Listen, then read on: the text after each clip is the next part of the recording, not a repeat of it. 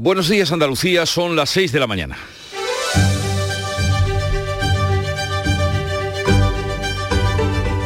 Despierta tu mente, descubre la realidad. En Canal Sur Radio, La mañana de Andalucía con Jesús Vigorra. Pesar de las lluvias que han caído esta noche en Andalucía, especialmente en la zona occidental, en el incendio de los Guájares que está arrasando el Valle de Lecrín y Albuñuelas desde el pasado jueves, se ha decretado el nivel 1, ha arrasado 4.000 hectáreas y ha obligado a confinar a las poblaciones de Itbor y Acebuches. Son unas 150 personas las que permanecen en sus casas. El perímetro del incendio ocupa ya 54 kilómetros tras cinco días en activo. Si tal como anuncian las previsiones, la borrasca avanza hacia la parte oriental de Andalucía, sería el mejor aliado para combatir este incendio que continúa. Del agua, de fuegos de septiembre y de la sequía habló anoche el presidente de la Junta, Juanma Moreno, en la entrevista de Canal Sur Televisión, donde se refirió a la etapa política que ahora comienza como la legislatura del agua. Anunció la realización de importantes obras hídricas para reciclar y desalinizar el agua como medidas contra la sequía. Según el presidente, el agua para Andalucía es como el gas para Alemania. Otra medida de política económica es la que hoy se aprobará en el Congreso de los Diputados, donde se van a votar los nuevos impuestos a la banca y a las empresas eléctricas sin que el PP haya informado del sentido de su voto, que podría ser la abstención. Los populares sí que han hecho pública su propuesta energética, que pasa por premiar con descuentos a quienes ahorren energía sin penalizar el consumo y por prolongar la vida útil de las centrales nucleares. Y a todo esto, hoy el precio de la luz cuesta, costará 221 euros el megavatio hora, 65 menos que ayer. Sin el mecanismo ibérico habría costado 100 euros más. En Francia, Italia o Alemania rozan o superan con creces los 400 euros.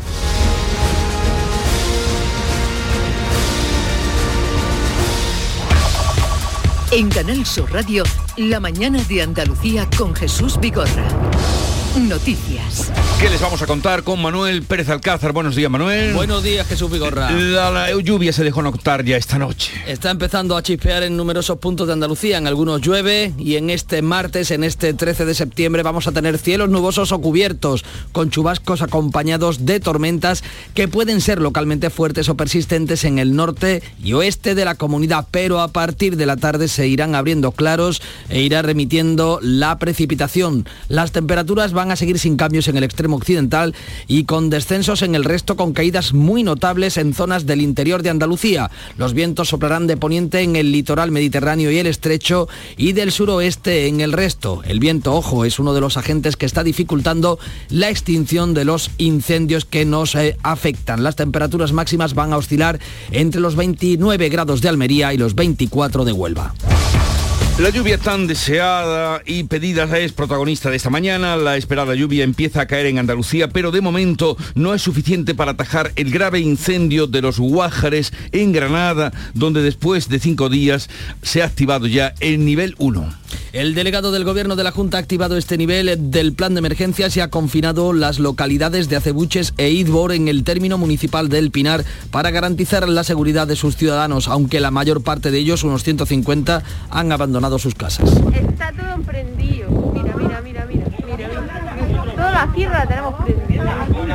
Mira, ya la gente ya se va. La gente ya nos vamos. Todo prendido.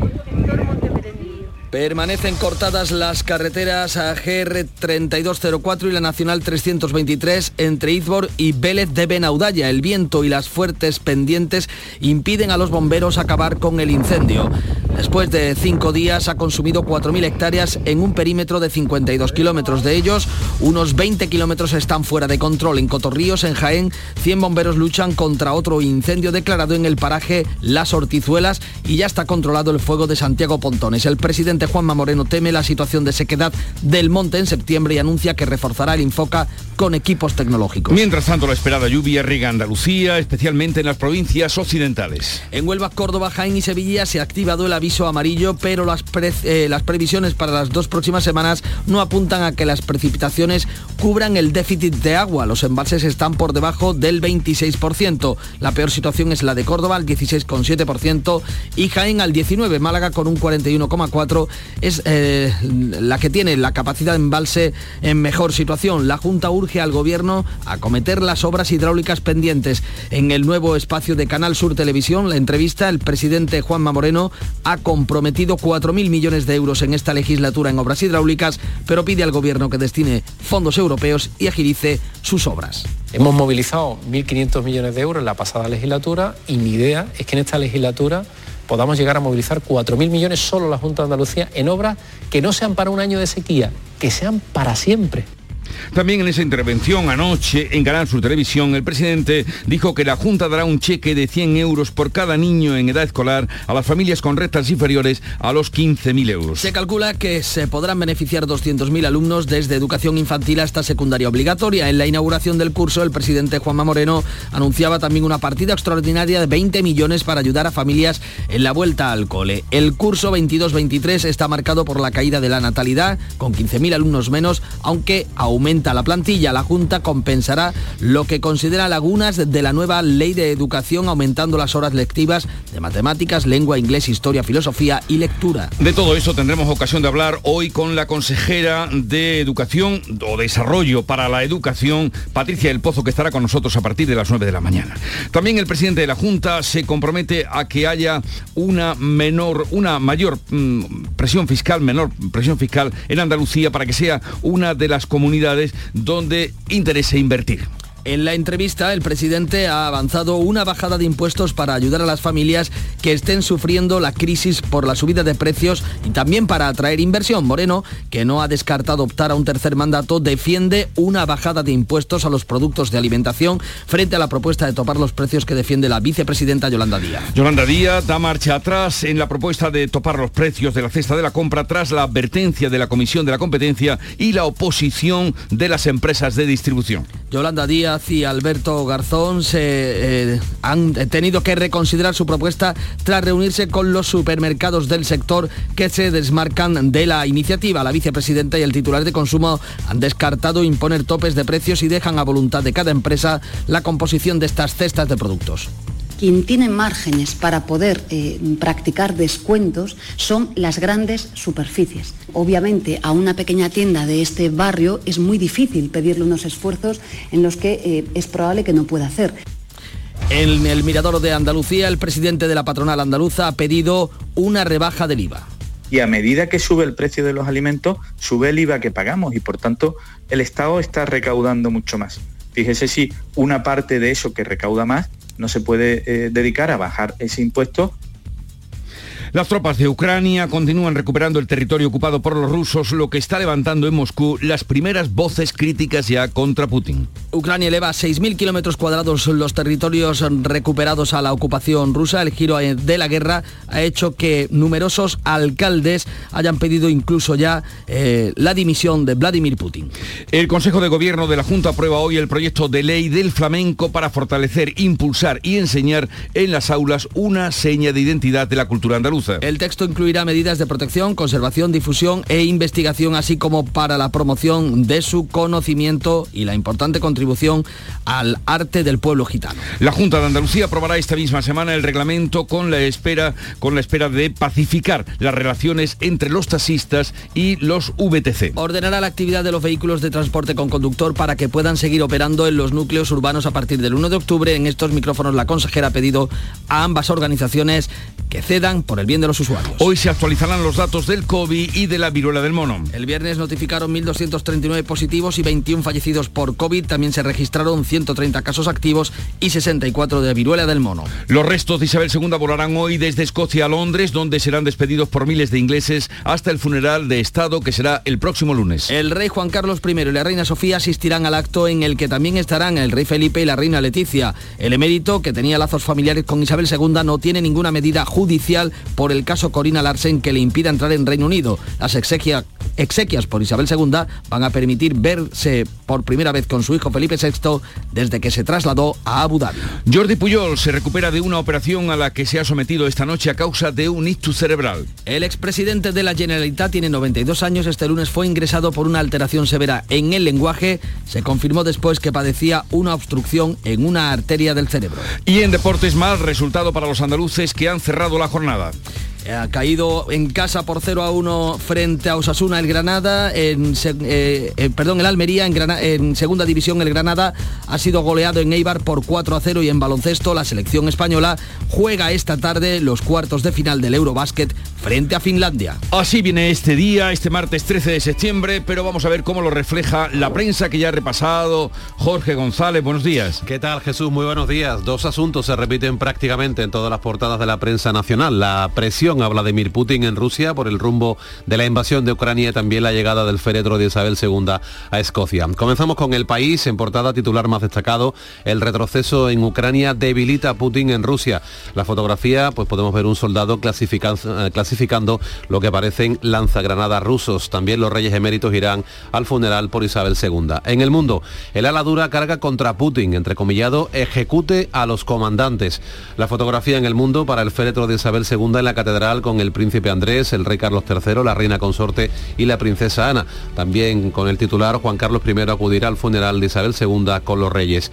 En ABC, el conflicto con los taxis amenaza el servicio de los VTC en Andalucía y fotografía para la Bienal de Flamenco, Puerta del Príncipe, para Vicente Amigo, dice ABC, anoche en el Teatro de la Maestranza. Y terminamos con La Razón. Sánchez pretende sacar a Feijó de la zona de confort. La fotografía es La Razón para el rey Carlos III, junto a la reina consorte, su hermano el príncipe Andrés y la princesa Ana, tras el féretro de Isabel II entrando en la Catedral de San Gil. Ante el peso de la historia, dice La Razón, Carlos III promete defender la democracia. Vamos a conocer cómo ha amanecido Andalucía y eso lo detesta cada mañana Charo Padilla en el Club de los Primeros. Charo, ¿cómo ha ido? Buenos días, pues mira, nos han hablado mucho del incendio de Guájare. Eh, hemos estado em, escuchando eh, protagonistas de, ese incendio, gente que vive alrededor, muy cerca, que está pasando por allí, que ha pasado por allí. Así que son muchos los WhatsApp que hemos recibido sobre este incendio. Y, y tú sabes que nosotros nos preocupamos mucho por la gente del campo. Pedro es pastor de Santiago Pontón, en la provincia de Jaén. Él tiene ovejas, vacas y están desesperados. Jamás y lleva toda su vida trabajando en el campo, jamás ha encontrado una situación tan complicada en el campo como la de ahora, con pienso el 50% más caro y sobre todo la sequía, que nunca había vivido una sequía como esta. Así que eh, desde el Club de los Primeros siempre los apoyamos y estamos pendientes de ello y vamos a hacer con Pedro la, la transhumancia, que será a principios de diciembre, finales, eh, finales de, de noviembre. Vamos a hacer los 10 días. Los días de la transhumancia. Sí, vamos a hablar con él todos los días, vamos a... ¿Y no te ha hablado de cómo estaba el incendio por allí? El que han tenido este, este oyente tuyo de Santiago no, será una parte que no le afecta a él. Sí, será la parte que no le afecta, pero el resto fatal. Eh, bueno, eh, el día, ¿cómo viene hoy? Ana Giraldez, ¿cómo viene el día? Buenos días, Jesús. El Instituto Nacional de Estadística va a aprobar hoy, va a publicar, va a publicar el dato definitivo del índice de precios al consumo del mes de agosto. Se adelantaba ya una inflación del 10,4%, que eran cuatro décimas inferior que en julio, pero los precios que han subido especialmente en los alimentos, también el Pleno del Congreso va a debatir la, admisión a trámite de la proposición de ley para la creación de los impuestos temporales para grandes bancos y las energéticas, con los que el Gobierno espera recaudar 7.000 millones de euros en dos años. Y también hoy, pues la actriz Carmen Maura va a anunciar el título de la película elegida por la Academia del Cine para representar a España en los próximos premios Oscar. Las finalistas son Alcarrás, dirigida por Carla Simón, Asbestas, de Rodrigo Sorogoyen y Cinco Lobitos de Alauda Ruiz de Azúa tres pequeñas películas y entre ellas una saldrá como candidata a los Oscar. Y la prensa internacional que también nos interesa y mucho, ya la ha repasado Beatriz Almeida, vea que has encontrado. Pues mucha Ucrania presente en todos los periódicos internacionales, en la de Ucrania, en el Obos Rebatel de Kiev abre con palabras de Zelensky. Las Fuerzas Armadas han abierto una brecha en las tropas enemigas.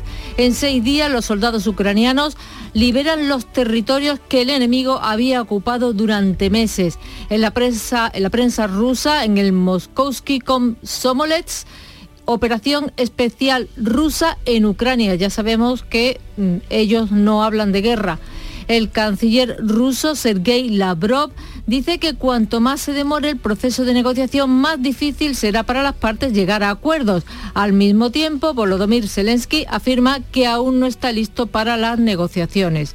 En el británico The Guardian, Ucrania continúa la ofensiva a pesar de las represalias rusas. Según los informes, las tropas de Kiev han retomado ciudades hasta la frontera rusa, incluida la estratégica Izum. En general, en Gran Bretaña, todas las primeras planas muestran imágenes del ataúd de la difunta reina, llevados por miembros eh, de los arqueros de Edimburgo. La mayoría de los titulares, de los titulares se refieren a su último y más triste viaje. Eh, una muestra en el Times filas de 5 millas para la reina. Más de 750.000 personas pasarán por su, por su ataúd en el Westminster Hall. España canta las bondades de Carlos Alcaraz y lo recibe en loor de multitudes que ha logrado situarse como el primero en el escalafón del tenis, tenis mundial. También el tempranillo se descubre ante él. Tempranillo de Alcaraz, número uno del mundo y con 19 años. Vaya carrera que lleva el muchacho. Carlos Alcaraz se llama y es por más señas murciano. Ha ganado el Open USA y puede llegar más alto. De pelotas muy bien puestas andamos aquí sobrados. Si bien las pone Nadal, Alcaraz tampoco es manco. Qué desgracia que en España no vaya todo rodando como en las pistas de tenis, que ahí somos gente, mandamos. A ver si aprenden algunos de los que están en el mando de nuestros grandes tenistas a sujetar bien el mango y a colocar las pelotas donde vencer al contrario. Los contrarios, ¿quiénes son? Problemas por todos lados.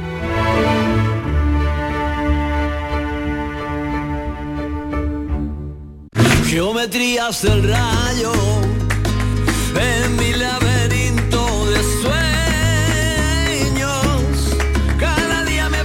La música que nos llega de Canal Fiesta Radio, la emisora hermana, Manolo García, inconfundible, ¿verdad?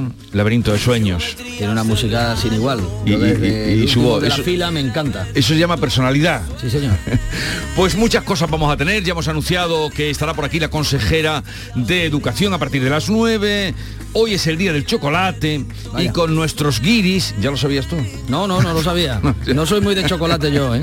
Pero hoy es el tema, uno de los que trataremos con nuestros guiris y hemos invitado también a la artista gaditana La Chocolata. Eso ya será al final del programa que eh, será, se alcanzará a partir de las 12 horas. Sigue la información en Canal Sur Radio.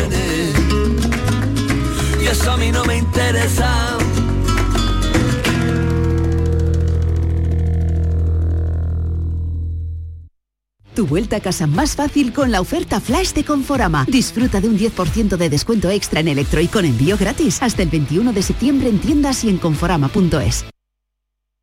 A vosotros, agricultores y ganaderos, que sabéis qué tiempo va a hacer con solo mirar al cielo que entendéis el idioma de los animales y que hacéis posible que los alimentos lleguen a la mesa. A vosotros que no tenéis horarios y que lucháis contra sequías, tormentas y heladas, es el momento de asegurar vuestro esfuerzo. Como cada año, el Ministerio de Agricultura, Pesca y Alimentación subvenciona los seguros agrarios para ayudar a miles de familias como la tuya. Asegura tu esfuerzo, asegura tu futuro. Gobierno de España. En Canal Sur Radio, La mañana de Andalucía con Manuel Pérez Alcázar. Son las 6 de la mañana, casi 19 minutos. Se complican los trabajos de extinción en el incendio declarado hace cinco días ya en los Guájares, en la provincia de Granada, donde el delegado del gobierno se ha visto obligado a activar el nivel 1 del plan de emergencias, lo que supone el confinamiento de las localidades de Acebuches e Izbor en el término municipal del Pinar, aunque la gran mayoría de sus ciudadanos, unos 150, han comenzado a abandonar sus casas. Está todo emprendido. Mira, mira, mira, mira la tierra la tenemos Mira, ya la gente ya se va. La gente ya nos vamos. El monte. Yo tengo doble mascarilla pues. El fuego no hay quien lo pare.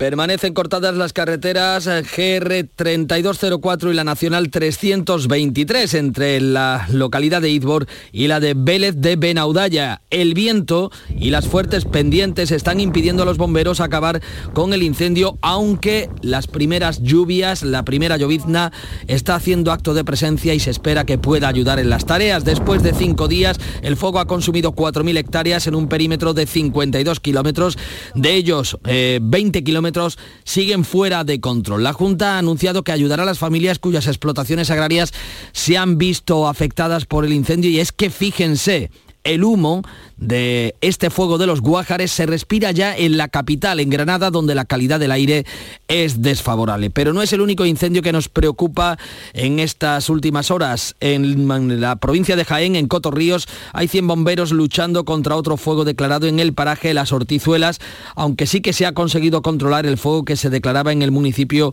de Santiago Pontones. El presidente Juanma Moreno teme la situación de sequedad del monte en septiembre y ha anunciado que se va a reforzar el Infoca con equipos eh, tecnológicos. Como decimos, la lluvia que empieza a caer puede ayudar en las tareas de extinción a esta hora en el occidente de Andalucía. Ya están eh, cayendo las eh, primeras gotas en algunos puntos con mayor intensidad.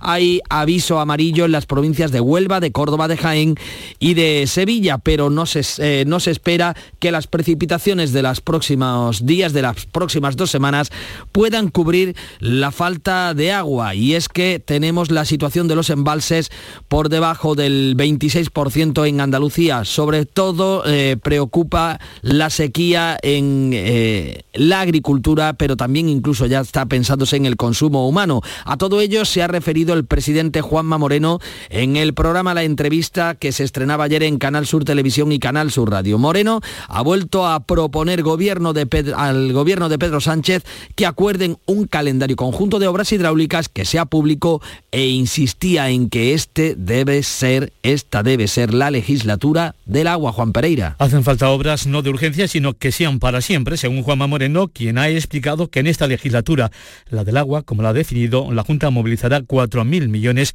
en obras hidráulicas. En obras que no sean para un año de sequía, que sean para siempre, que sean para que tengamos abastecimiento garantizado para nuestro sistema productivo, la industria, la agricultura, fundamental, el campo andaluz y la ganadería fundamental para nuestra economía y el turismo. Y evidentemente el consumo humano. Moreno le pide al Gobierno un calendario conjunto de obras para combatir la sequía. Y yo me comprometo a todo lo que me tenga que comprometer para que esas obras se hagan en tiempo y forma la parte que nos corresponde. Y lo único que le pido es que el resto de esas obras el Estado cumpla con su función. Y que parte de los fondos europeos se puedan destinar para el agua. Que una parte se pueda reprogramar y la usemos para algo tan valioso, tan importante para nuestro presente y nuestro futuro como es el agua. Italia lo quiere, nosotros lo queremos también. Los embalses están en Andalucía por debajo del 26% de su capacidad. La peor parte la tiene la provincia de Córdoba, que está al 16,7%, la de Jaén al 19%, Málaga, la que está mejor al 41,4%. Aún así, hay provincias en las que la lluvia que se espera no va a ser suficiente. En Huelva, por ejemplo, sería necesario que se recogieran 300 litros por metro cuadrado de aquí a final de año. Una falta de agua que afectará al campo andaluz, los olivareros como los del municipio de Beas prevén una merma en la cosecha del 70%. José Anselmo Cruz. La aceituna ahora mismo está toda agostada, arrugada, y el olivo exactamente igual, tiene la hoja toda barquilla por el estrés hídrico que, que está sufriendo. Más asuntos en eh, este martes en el que se hace balance de un inicio de curso. Este lunes comenzaban eh, sus clases los alumnos de las etapas eh, más iniciales y la Junta ha anunciado un cheque de 100 millones de perdón, de 100 euros por cada niño en edad escolar para las familias con rentas inferiores a 15.000 euros. El presidente andaluz Juanma Moreno anunciaba en la inauguración del curso en Alendín en Granada que se destinará una partida extraordinaria de 20 millones para ayudar a las familias en la vuelta al cole. El cheque pretende ayudar, como decimos, a, las, a los hogares más desfavorecidos por la subida de precios. 20 millones de euros, extraordinario, para ayudar especialmente a esas familias con menos recursos, las que peor lo están pasando. Vamos a dar la posibilidad de un cheque escolar de 100 euros por cada hijo, por cada hija escolarizada en la enseñanza obligatoria, que podrán solicitar las familias con rentas inferiores a 15.000 euros. Desde Andalucía ya se anuncian algunos cambios para compensar lo que consideran una laguna de la nueva ley de educación, de la LOMLOE, la conocida como Ley CELA. La consejera de Desarrollo Educativo, Patricia del Pozo, ha garantizado que la Junta va a aumentar las horas lectivas de matemáticas, lengua e inglés. También eh, se dará especial protagonismo a la asignatura de historia en todas las etapas y se mantendrá filosofía. La consejera ha anunciado que la lectura será el eje transversal de la educación vamos a construir sobre la base de la lectura, la obligación de leer todos los días durante 25 minutos, media hora, todos los alumnos. Eso es fundamental. También han vuelto a las clases los universitarios andaluces en las facultades de nueva creación de medicina en Almería y Jaén. De ello eh, se ha felicitado el nuevo consejero, José Carlos Gómez Villamando, que se ha reunido con los rectores de todas las universidades para hablar de financiación. Conseguir esa suficiencia financiera, evidentemente meter eh, variables de rendimiento, de incentivo y también contrato programa para que cada universidad en, su, en el ámbito de su autonomía pueda establecer sus propias políticas y también políticas que sean comunes para todo el sistema universitario. Hablamos ahora de economía. Cuando acabe este curso político, Andalucía será una de las comunidades que menos presión fiscal tenga en España. Así lo señalaba el presidente de la Junta, Juanma Moreno, en el programa de la entrevista en Canal Sur Televisión, en el que hablaba de un nuevo esfuerzo para competir con los territorios más fuertes. Más fuertes. Para ello, la Junta prepara un nuevo paquete de medidas fiscales. Queremos convertirnos en una de las comunidades más atractivas para generar inversiones y para eso vamos a hacer un nuevo esfuerzo de rebaja fiscal para poder competir con los territorios económicamente más fuertes, no solamente la Comunidad de Madrid, sino también nuestros vecinos de Portugal e incluso nuestros vecinos del sur de Marruecos que compiten con nosotros también en inversiones. Y al mismo tiempo, esa bajada de la presión fiscal intenta aliviar la situación económica que tienen las clases medias y trabajadoras y la pequeña y mediana empresa. Por cierto que Juanma Moreno no ha desvelado si concurrirá a un tercer mandato cuando acabe este que acaba de comenzar en el que ha obtenido esa amplia mayoría en las urnas. Cuando llegan las 6 de la mañana y 27 minutos hacemos un alto antes de ir a información deportiva. La tarde de Canal Sur Radio con Mariló Maldonado tiene las mejores historias y las más emocionantes. Un programa para disfrutar de la tarde, cercano, pendiente de la actualidad con un café con humor, te escucho en tu radio. La tarde de Canal Sur Radio con Mariló Maldonado. De lunes a viernes a las 3 de la tarde. Canal Sur Radio, la radio de Andalucía.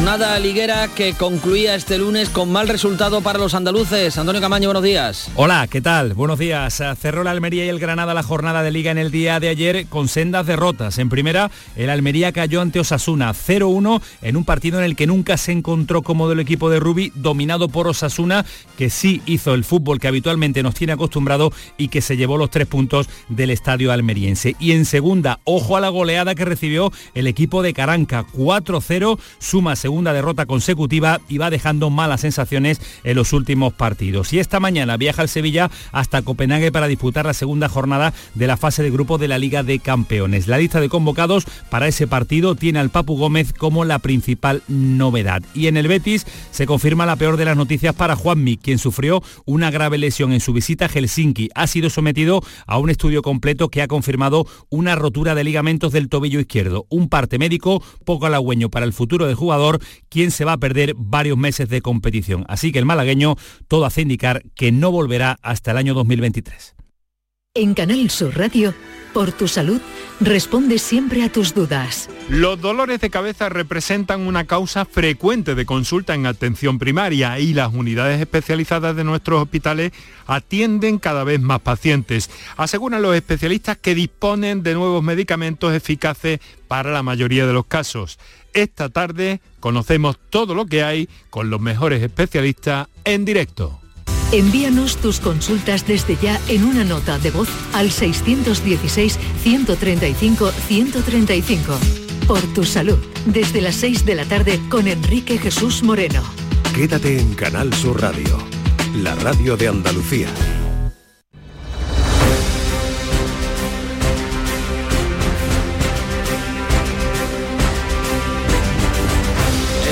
Andalucía a punto de dar las seis y media de la mañana cuando haremos balance en titulares de la última actualidad de la jornada.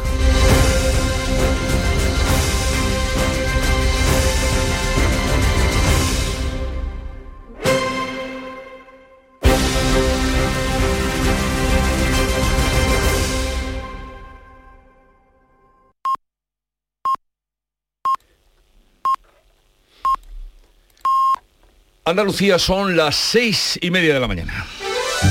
La mañana de Andalucía con Jesús Vigorra. Y a esa hora de la mañana hacemos lo propio, lectura de titulares que resumen la actualidad de este día con Pérez Alcázar.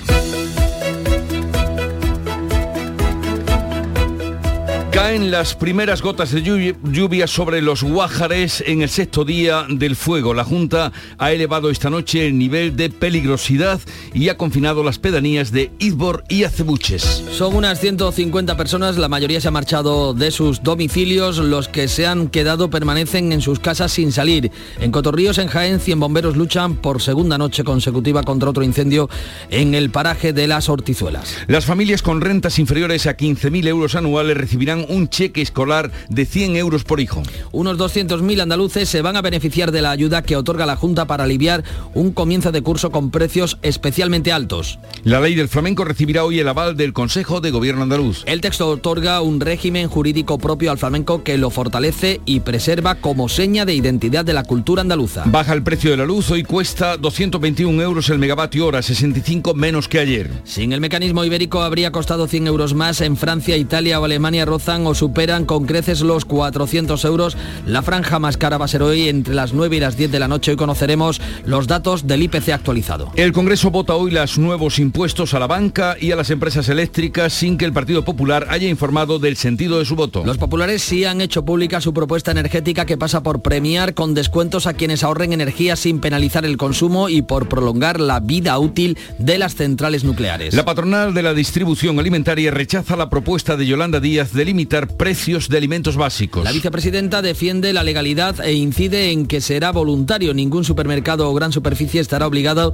a ofrecer una cesta de la compra saludable con precios limitados. Bruselas apremia a España para renovar el Consejo General del Poder Judicial. Hoy 13 de septiembre es la fecha límite para que el órgano de gobierno de los jueces designe a los dos magistrados del Constitucional, pero no va a cumplir el plazo. Los vocales se han citado el viernes para empezar a negociar. Los reyes eméritos asistirán el lunes al funeral de Estado de Isabel II, así como Felipe VI y Leticia. Padre e hijo se dejarán ver juntos por primera vez desde que Juan Carlos se exilió en Abu Dhabi. El rey emérito tiene una causa abierta en Reino Unido por el supuesto acoso y vigilancia a Corina Larsen, pero no le impide la entrada en el país. Kiev eleva a 6.000 kilómetros cuadrados los liberados de las tropas rusas. La provincia de Kharkov está libre casi al completo de presencia rusa. El giro de la guerra hace mella en la política rusa. Voces de la propaganda oficial piden por primera vez ceses y dimisiones en la cúpula del Kremlin.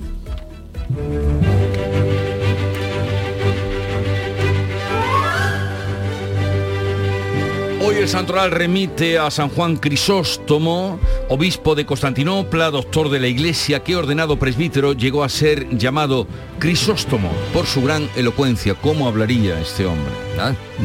Para que le pusieran ese apelativo. Eh, tal día como hoy, estamos a 13 de septiembre, pero de 1519, fue la primera lotería española por concesión del rey Carlos I. Cádiz era la capital de España. No, el erario público estaba materialmente, como decimos aquí, seco.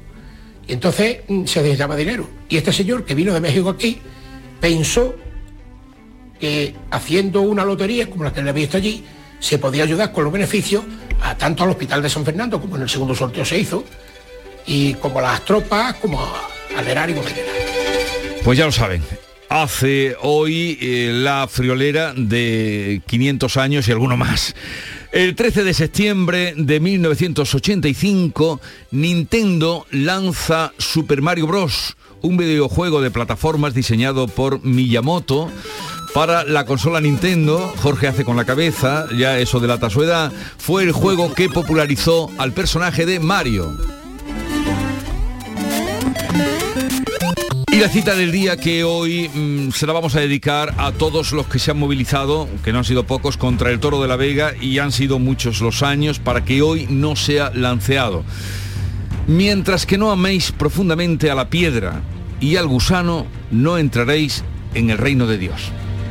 Esto es, no es ninguna bienaventuranza, esto es de Federico García Lorca. Anda que lo decía así en el prólogo del Maleficio de la Mariposa, que fue la primera obrita de teatro que estrenó en Madrid, mientras que salían animalitos, una mariposa, en fin, se le chotearon de él.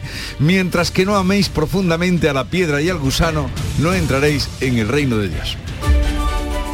Vamos ahora con la segunda entrega de la revista de prensa. Jorge, te escuchamos. Bueno, como decíamos antes, Jesús, eh, hay dos asuntos que se repiten prácticamente en todas las portadas de la prensa nacional. El primero, la presión que está sufriendo Vladimir Putin en Rusia por el rumbo que está tomando la invasión de Ucrania. Y el segundo, el otro tema, la llegada del féretro de Isabel II a Escocia y el periplo hasta llegar a Londres.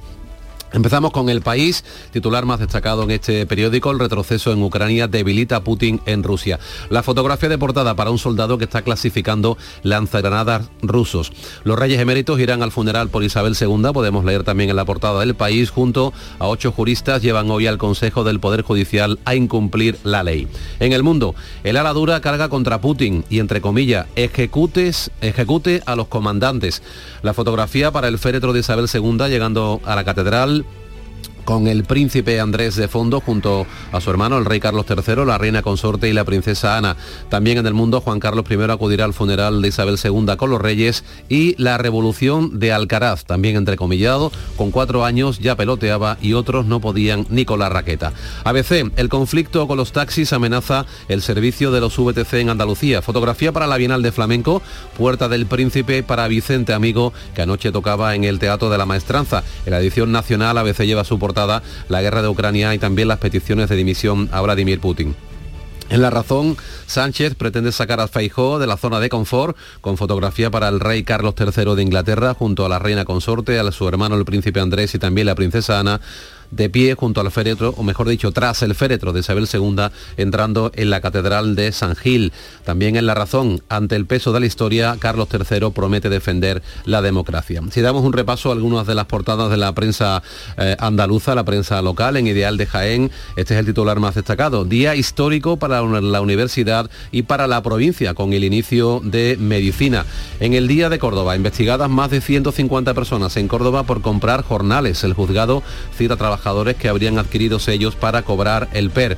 En el Ideal eh, vemos también, eh, hablamos de Ideal de Granada, el incendio arrasa ya 4.000 hectáreas, se obliga a confinar Izbor y Acebuches. Y en Málaga hoy, fotografía de portada muy llamativa, para los ministros de Cultura de España y Francia delante del Guernica. Picasso en toda su dimensión, el homenaje al artista tendrá en cuenta sus zonas más oscuras, entre ellas sus relaciones con las mujeres. En cuanto a los digitales, rápidamente el diario.es, el PP propone que se compense con dinero público a las eléctricas y rebaja la factura a quienes ahorren energía. En el confidencial, más de 80 concejales rusos apoyan una petición de dimisión de Putin y público la propuesta energética del PP beneficiará a los hogares con más recursos. Por último, en la prensa económica, Hablamos de cinco días, la distribución ve inviable la cesta de días y le reclama ayuda para rebajar sus costes. En El Economista, la caída de Wall Street destruye 7 billones, con B, 7 billones de riqueza de los hogares. Y por último, expansión trae una entrevista a su portada al presidente de Iberia, Javier eh, Sánchez Prieto, con este titular entrecomillado. Iberia alcanzará en 24 meses el beneficio previo a la pandemia. Bueno, pues ojalá y sea pronto, que, todo eh, vuelva a... No, solo Iberia. ¿no? solo Iberia, no solo Iberia, sino que todo vuelva al estado anterior a la pandemia. Son las 6.39 minutos, sigue ahora la información en Canal Sur Radio. La mañana de Andalucía. ¿Quién no tiene una amiga que sabe de todo? Sí, la típica todóloga, que lo mismo sienta cátedra sobre la Revolución Francesa, la tortilla francesa, la Polinesia francesa. Pues ponle a prueba. Pregúntale dónde va a caer el gordo de Navidad. ¿A qué eso ya no lo sabe?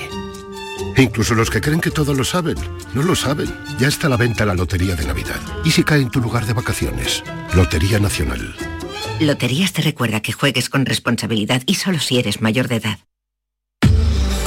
Renault. Papi, ¿tú a qué te dedicas? Soy ingeniero de coches híbridos. Es un trabajo muy técnico, lleva tiempo. Es como cuando eh, tú no tenías deberes que hacer. Gama Renault y Tech. Difícil de explicar, fácil de entender. Llévate tu Renault ahora y no empieces a pagar cuotas hasta el año que viene. Con Renault Care 5. Consulta condiciones en Renault.es. Descúbralo en la red Renault de Andalucía. En Canal Sur Radio, la mañana de Andalucía con Manuel Pérez Alcázar. 6 de la mañana, 40 minutos. La controvertida propuesta de Yolanda Díaz de topar los precios de la cesta de la compra sigue generando debate y le ha obligado a la vicepresidenta a dar marcha atrás después de las advertencias de la Comisión de la Competencia y de la oposición del sector de supermercados y de la distribución. La propia Díaz dice ahora que será una iniciativa a voluntad tan solo de las grandes superficies, no del pequeño comercio.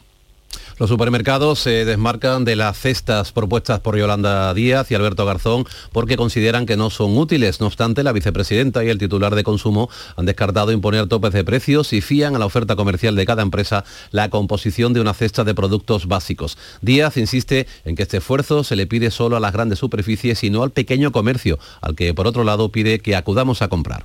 A los que menos tienen no podemos pedirles más. A las grandes distribuidoras, igual que a las grandes energéticas, igual que a la gran banca, le podemos pedir esfuerzos. A una tienda de este barrio en el que nos encontramos, yo creo que no le podemos eh, pedir eh, más esfuerzos, más que ayudarles y hacer una campaña a favor de que usemos el pequeño comercio. En el Mirador de Andalucía, el presidente de la Confederación Andaluza de Empresarios de Alimentación ha mostrado su rechazo a la iniciativa y ha propuesto una rebaja del IVA de los productos de alimentación. Jorge Dallas. En el Mirador de Andalucía, el presidente de CAEAP ha achacado al incremento del precio de las materias primas, los carburantes y la energía, la subida de los alimentos y rechaza hablar de márgenes abusivos. Los márgenes empresariales están en el registro mercantil y de nuestras empresas y del top de alimentación en España está entre el 1 y el 3%. Y lógicamente, pues con esos márgenes tan reducidos es muy complicado. González Zafra propone dos soluciones. La primera, bajar el IVA. A efectos recaudatorios, el Estado ha recaudado 22.200 millones de euros más que en el mismo periodo del año pasado por la inflación. Fíjese si una parte de eso que recauda más no se puede eh, dedicar a bajar ese impuesto para ayudar a las familias que más lo necesitan. La otra solución es mantener de forma sostenible el precio de la energía, contrato especial para el sector. El líder del Partido Popular, Núñez Feijó, ha enviado a Moncloa un documento con sus propuestas para aplicar descuentos a las familias y a las pymes que ahorren en sus facturas de la luz y del gas. Lamenta Feijó que el gobierno no haya consensuado ninguna de las medidas puestas en marcha hasta ahora, dice el líder del PP, que cuando llegue a Moncloa las leyes que están recurridas en el Constitucional serán derogadas. Si un partido llega a la conclusión de que una ley es inconstitucional y ese partido mañana tiene la responsabilidad de gobernar España, por coherencia debe de derogar total o parcialmente aquellas leyes que están recurridas ante el Tribunal Constitucional. En la interparlamentaria socialista, el presidente del gobierno ha pedido a los populares que voten a favor del impuesto a los beneficios de las eléctricas y los bancos en el pleno de esta semana. Pedro Sánchez asegura que lo único que demuestra el PP es una ideología reaccionaria. Y es la peor de las ideologías, la reaccionaria. Y decir que no va a votar en contra de estos gravámenes extraordinarios es ideológico. Y de la peor de las ideologías, la que defiende a la minoría y no a la mayoría. En pleno debate de precios, hoy conoceremos el IPC actualizado. Recordamos que la inflación roza ya el 11%. También hoy va a bajar el precio medio de la luz, da un respiro, cae un 23% hasta los 221 euros el megavatio hora. Les hablamos de política. El gobierno inicia hoy con la agencia de inteligencia, eh, inicia hoy los trámites para la agencia para que la agencia de inteligencia artificial se traslade fuera de Madrid. El Consejo de Ministros va a iniciar el proceso al que podrán concurrir comunidades autónomas y los ayuntamientos. Granada es una de las ciudades que ha mostrado su interés por acogerla. El emplazamiento de esta agencia de inteligencia artificial, que va a disponer para su creación de una partida de 5 millones de euros, se resolverá en un plazo máximo de seis meses. Desde el Gobierno se niega que haya candidaturas oficiales ni contactos previos con ninguna administración, aunque Granada y Santiago de Compostela han mostrado ya su interés. Lo mismo ocurre con la Agencia Espacial Española, para la que se han ofrecido Sevilla y Teruel. Eso el Consejo de Ministros. El Consejo de Gobierno de la Junta va a aprobar hoy el proyecto de ley del flamenco, un texto con el que se busca fortalecer, impulsar y enseñar en niveles educativos superiores la principal seña de identidad de la cultura andaluza. Pero en la política de Andalucía, una última hora ha removido los cimientos en el seno de la izquierda. El grupo de Por Andalucía en la Cámara Andaluza ha saltado por los aires después de que Izquierda Unida haya pedido la retirada de Podemos de la mesa del Parlamento. Jorge. La portavoz del grupo parlamentario, Inma Nieto, ha presentado un escrito pidiendo la sustitución de Alejandra Durán por Esperanza Gómez en el órgano de gobierno de la Cámara, según adelanta el diario ABC. Se trata de un movimiento que tiene efectos simbólicos porque supone una pérdida de poder político para la formación morada y la evidencia de la ruptura entre ambas fuerzas políticas. Tanto Inma Nieto de Izquierda Unida como Esperanza Gómez de Más País están cercanas a la candidatura de Sumar que apadrina Yolanda Díaz frente a la opción de Unidas Podemos. Política que en los últimos tiempos tiene mucho que ver, demasiados lazos que ver con la justicia. Hoy vence el plazo que marca la ley para la renovación del Tribunal Constitucional por parte del Consejo General del Poder Judicial, sin que de momento haya avisos de acuerdo entre los bloques conservador y progresista en el seno del órgano de gobierno de los jueces. Los vocales se han citado el próximo viernes por videoconferencia para comenzar a negociar la renovación de dos magistrados del Constitucional, una reunión por lo tanto fuera de plazo porque hasta hoy para cerrar la negociación. Bruselas ha mostrado su apoyo a Carlos Lesmes y avisa de que el Consejo General del Poder Judicial no debe ser rehén del debate político. El presidente del Consejo y también del Supremo había puesto ya fecha límite para abandonar su puesto si no había acuerdo. Sería antes del 12 de octubre. La mañana de Andalucía. Martes este 13 de septiembre en el que vamos a conocer los datos actualizados del COVID. El pasado viernes se notificaban 1.239 casos positivos y 21 fallecidos en Andalucía. También conoceremos los datos actualizados de la viruela del mono. Pero tenemos que lamentar eh, que han aparecido dos cadáveres en las últimas horas en las playas de Almería, donde este fin de semana han llegado en patera, fíjense, más de 300 personas. El primero de los cadáveres, el de un hombre que portaba un chaleco salvavidas, apareció flotando el pasado mediodía a dos millas de la costa de Aguadulce, en Roquetas de Mar. El segundo apareció también la pasada tarde en la playa de la Ventilla de Aguadulce, también en Roquetas. La Cruz Roja ha atendido a más de 300 personas llegadas en patera a las costas almerienses desde el viernes hasta este lunes.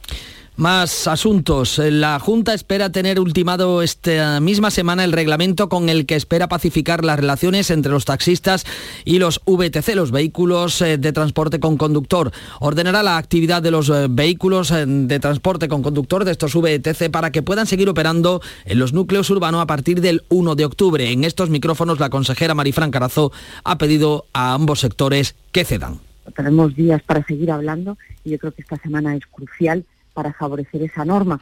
Pero siempre que hay una negociación, siempre que se regula una actividad de este tipo y parece que, se contraponen intereses, pues ambas partes tienen que ceder en sus posturas y yo creo que la cesión es pensando en el usuario. En Ucrania, las fuerzas de Volodymyr Zelensky aumentan el territorio ganado al que había ocupado la fuerza rusa. Hasta 6.000 kilómetros habla Zelensky. Desde los primeros días de septiembre y hasta hoy, nuestros guerreros han liberado más de 6.000 kilómetros cuadrados en el sur y el este de Ucrania. Los avances de nuestras fuerzas continúan. Este giro está removiendo voces críticas en, Rusia. 40 concejales de las dos mayores ciudades han sorprendido al proponer el cese de Vladimir Putin. Y en, Reino Unido los restos mortales de Isabel II van a volar hoy de Escocia a Londres, donde descansarán hasta el próximo lunes en el funeral de Estado que se celebrará en Westminster. En Edimburgo, la capital escocesa, se ha despedido a la reina de manera multitudinaria, y está el enviado espacial de Canal Sur, Álvaro Moreno de la Santa. Buenos días. Muy buenos días desde Edimburgo. Jornada importantísima hoy en lo que está haciendo estos eh, días posteriores a la muerte de Su Majestad la Reina Isabel II. Hoy el eh, cuerpo, el féretro, con los restos mortales de la reina, son trasladados desde Edimburgo hasta Londres. Irá acompañado de la princesa Ana, que está teniendo un papel determinante y muy protagonista en estos eh, días después de la muerte de la reina. En la jornada de ayer, por primera vez los eh, británicos y todos los que tuvieran interés pudieron acercarse hasta la Catedral de St. Giles, la Catedral de Edimburgo, para despedirse del eh, cuerpo de la reina Isabel II. Larguísimas colas, un enorme despliegue de seguridad, presencia del rey Carlos III y también de sus hermanos, de Ana, de Andrés y de Eduardo, en lo que viene siendo una tradición ya desde el rey Jorge V, que es la vigilia de los príncipes. Hoy insistimos, jornada en la que es trasladado el cuerpo de Isabel II en un avión de las Fuerzas Aéreas Británicas y que llega a Londres, a Buckingham Palace, y será el miércoles cuando en la llamada Operación León se ha trasladado desde Buckingham Palace hasta el Palacio de Westminster, donde permanecerá hasta el día 19, día que tendrá lugar el funeral oficial por la reina Isabel II. Funeral al que han confirmado que asistirán Juan Carlos I y la reina Sofía y allí se podrá ver por primera vez a Juan Carlos y a su hijo desde que se marchó a Abu Dhabi. 7 menos 10, información local. En la mañana de Andalucía de Canal Sur Radio, las noticias de Sevilla. Con Pilar González. Hola, buenos días. Ha llovido esta noche y en algunos momentos lo ha hecho con intensidad. El día se presenta con más lluvia, con cielos cubiertos, chubascos acompañados de tormentas que pueden ser localmente fuertes. Por la tarde se abren ya claros. El viento sopla de suroeste, ocasionalmente fuerte, y la temperatura máxima baja. En Écija llegará a 29 grados, 27 en Lebrija y Morón y 26 en Sevilla. A esta hora 22 grados en la capital. Porque realizar una obra eficaz y eficiente en Sevilla es posible. Revesan. Contamos y trabajamos con arquitectos, administradores de fincas y para particulares, llevando a cabo sus proyectos con la calidad y seriedad que nos caracteriza. Contáctenos en revesan.es. Revesan, transformando Sevilla. En Canal Sur Radio, las noticias de Sevilla. La Agencia Estatal de Meteorología mantiene activo desde esta pasada medianoche y hasta este mediodía el aviso amarillo por precipitaciones en toda nuestra provincia. Se pueden alcanzar hasta 15 litros por metro cuadrado en una hora. Son los restos del huracán Daniele, convertido ya en borrasca atlántica que trae aparejado un descenso de las temperaturas. La inestabilidad se mantendrá en los días centrales de esta semana, pero son lluvias muy irregulares, como explica el responsable de la EMET en Andalucía Occidental, Juan de Dios del Pino se dan precipitaciones persistentes, ¿no? con cierta intensidad, porque son localmente fuertes, traen también algo de aparato eléctrico, pero ese tipo de precipitaciones son muy regulares, en algunos sitios dejan mucho y en otros no tanto. ¿no? Con este tiempo otoñal ha comenzado el curso. La Universidad de Sevilla quiere garantizar que ningún alumno deje los estudios por dificultades económicas. Aún no se conoce el presupuesto para el próximo año, pero el rector Miguel Ángel Castro ha recordado que hay un programa de becas y una especial sensibilidad respecto a este tema, sobre todo por la crisis que tenemos ante la subida de los precios. Tenga usted por seguro que vamos a pedir, y lo vamos a pedir al unísono, como Asociación de Universidades Públicas de Andalucía, que se tengan desde la Consejería medidas especiales ante las situaciones complejas que estamos viviendo y, por tanto, insisto, con el propósito de que nadie se quede atrás en la educación superior en Andalucía por dificultades económicas. Los alumnos de segundo ciclo de infantil primaria y educación especial de Sevilla comienzan hoy formalmente las clases tras la jornada inaugural de ayer, que fue un día de adaptación y de reencuentros para más de 177.000 escolares. Para ver a mis compañeros, seguir con las clases y aprender más. Yo entro en quinto, me quería venir para ver a mis amigos, a jugar con ellos. Ha habido problemas puntuales como en el Garrobo. Los 49 niños inscritos no entraron en clase como protesta por la falta de un profesor. Desde Comisiones Obreras, el responsable de enseñanza, Alberto Barrios, pide más medios. Los refuerzos de plantilla de personal docente son insuficientes y porque especialmente faltan personal especialista que atienda a nuestro alumnado con necesidades específicas de apoyo educativo y más de 300 puestos de personal de administración y servicios que realizan tareas esenciales fundamentales para el funcionamiento de los centros. El jueves comienza el curso de enseñanza obligatoria secundaria en bachillerato en formación profesional y también en adultos y artísticas elementales. Más asuntos. El Ayuntamiento de Sevilla está negociando con la empresa de drones encargada del fallido espectáculo de la Plaza de España para tratar de encontrar una nueva fecha para su celebración. Incluso se baraja que los drones sustituyan a los fuegos artificiales en el espectáculo de cierre de la próxima feria de abril. Lo ha anunciado el alcalde Antonio Muñoz, que califica de muy positivo el programa de actos del quinto centenario de la Vuelta al Mundo. En este caso también estamos hablando con la empresa que quería realizar experimentos y con la empresa patrocinadora, en este caso Unicaja, para ver de los próximos meses si cabe alguna volver a repetir la exhibición o buscar cualquier otra solución.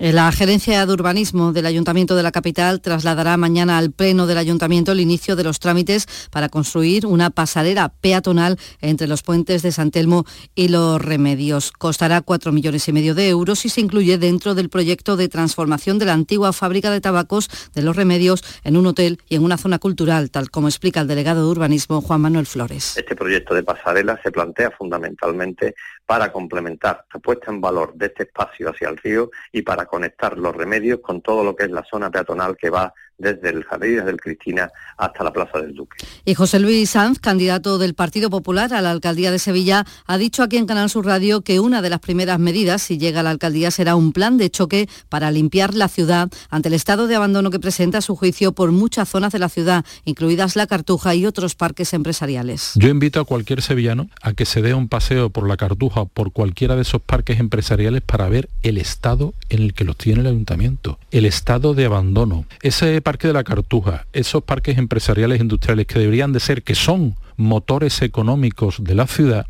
tendrían que estar mimados y cuidados por el ayuntamiento al máximo.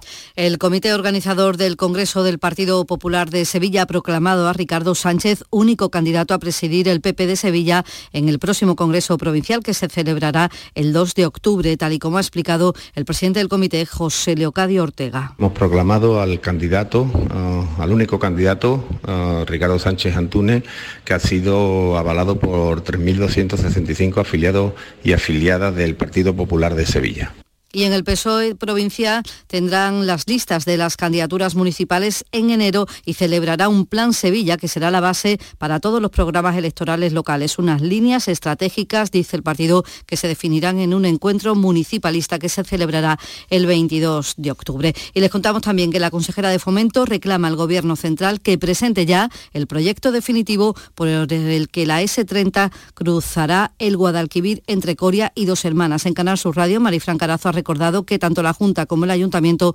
apuestan por el túnel. Yo aquí sí que exijo una respuesta rápida. Se encargó un estudio de viabilidad. Yo creo que la respuesta debe ser rápida. Sevilla no puede perder un minuto. Tiene que resolver las inversiones importantes que quedan pendientes en su S40, pero también resolver este proyecto de forma definitiva, donde la Junta de Andalucía ya se ha posicionado con esa solución de túnel para cerrar este proyecto tan importante para Sevilla. Son las 6 de la mañana y 57 minutos. Atención Sevilla, llega la exposición más vista del mundo. Bodies, extraordinaria, alucinante, educativa, cuerpos humanos reales. Instalada en el Centro Comercial Plaza de Armas del 10 de septiembre al 16 de octubre. Venta de entradas en taquilla exposición y en bodies.es. Descubre la máquina más perfecta jamás creada. Bodies. Estás en casa y te llega el paquete que tanto estabas esperando. Después reciclas la caja de cartón en el contenedor azul para que se convierta en el libro que alguien lee mientras recoge el paquete que tanto estaba esperando. Y que en la economía circular, cuando reciclas, los envases de cartón se convierten en nuevos recursos. Recicla más, mejor, siempre. Lipasan y Ecoembes. Las noticias de Sevilla. Canal Sur Radio. En la crónica laboral, preocupación por la intención del, del, grupo de la planta de la casera de Alcalá de Guadaira que plantea ya el traslado de la producción a su fábrica de Toledo. Se ha producido ya una reunión entre la empresa y los trabajadores y la Hermandad del Santo Entierro de Sevilla ha aprobado esta noche por aclamación autorizar a la Junta de Gobierno la organización de un Santo Entierro grande el próximo sábado santo. Y estamos en la Bienal de Flamenco. El espacio Turina acogerá esta noche el inicio de la sección Guitarra Desnuda de la Bienal, Carlos López. En total serán 14 conciertos a cargo de artistas de renombre internacional. Está coordinado por Gerardo Núñez, que también se encarga del recital inaugural. Hemos tenido bastante tiempo para demostrar que la guitarra es un pilar de este edificio que es el flamenco. Por lo tanto, este derecho lo tenemos ganado y tenemos que hacer uso de él. Y el Cartuja Center cita a coger el estreno de Rúbrica de la cantadora María Terremoto y el pianista Pedro Ricardo Miño, con un repertorio clásico sobre piano flamenco. Es la primera vez que hago un repertorio de cante ortodoxo con piano solamente y yo creo que va a estar muy bien. Rúbrica es uno de los 28 estrenos mundiales de la Bienal. Ya se ha abierto el plazo para la venta del abono joven de la Real Orquesta Sinfónica de Sevilla para menores de 30 años y miembros de la Asociación ROS Joven. Vamos con el deporte. Antonio Camaño, adelante. Hola, ¿qué tal? Buenos días. Esta mañana ya viaja el Sevilla hasta Copenhague para disputar mañana la segunda jornada de la fase de grupos de la Liga de Campeones. La lista de convocados para el partido tiene al Papu Gómez como la principal novedad. Se perdió el partido ante el español de Barcelona, pero viaja para la competición europea. También Isco y Acuña, que no entrenaron la última sesión preparatoria, están en esa expedición. Y en el Betis se confirma la peor de las noticias. El delantero Juanmi, que sufrió una grave lesión en Helsinki, ha sido sometido a un estudio completo que ha confirmado una de ligamentos del tobillo izquierdo. El malagueño no volverá a competir hasta el año 2023. En la agenda del día notamos que vecinos de Morón de la Frontera se van a manifestar hoy por el aniversario de la desaparición de un menor de 13 años con discapacidad física. Todavía está abierta la investigación para localizarle. A esta hora, 22 grados en Alcalá de Guadaira, 21 en la Puebla del Río, 22 en Sevilla.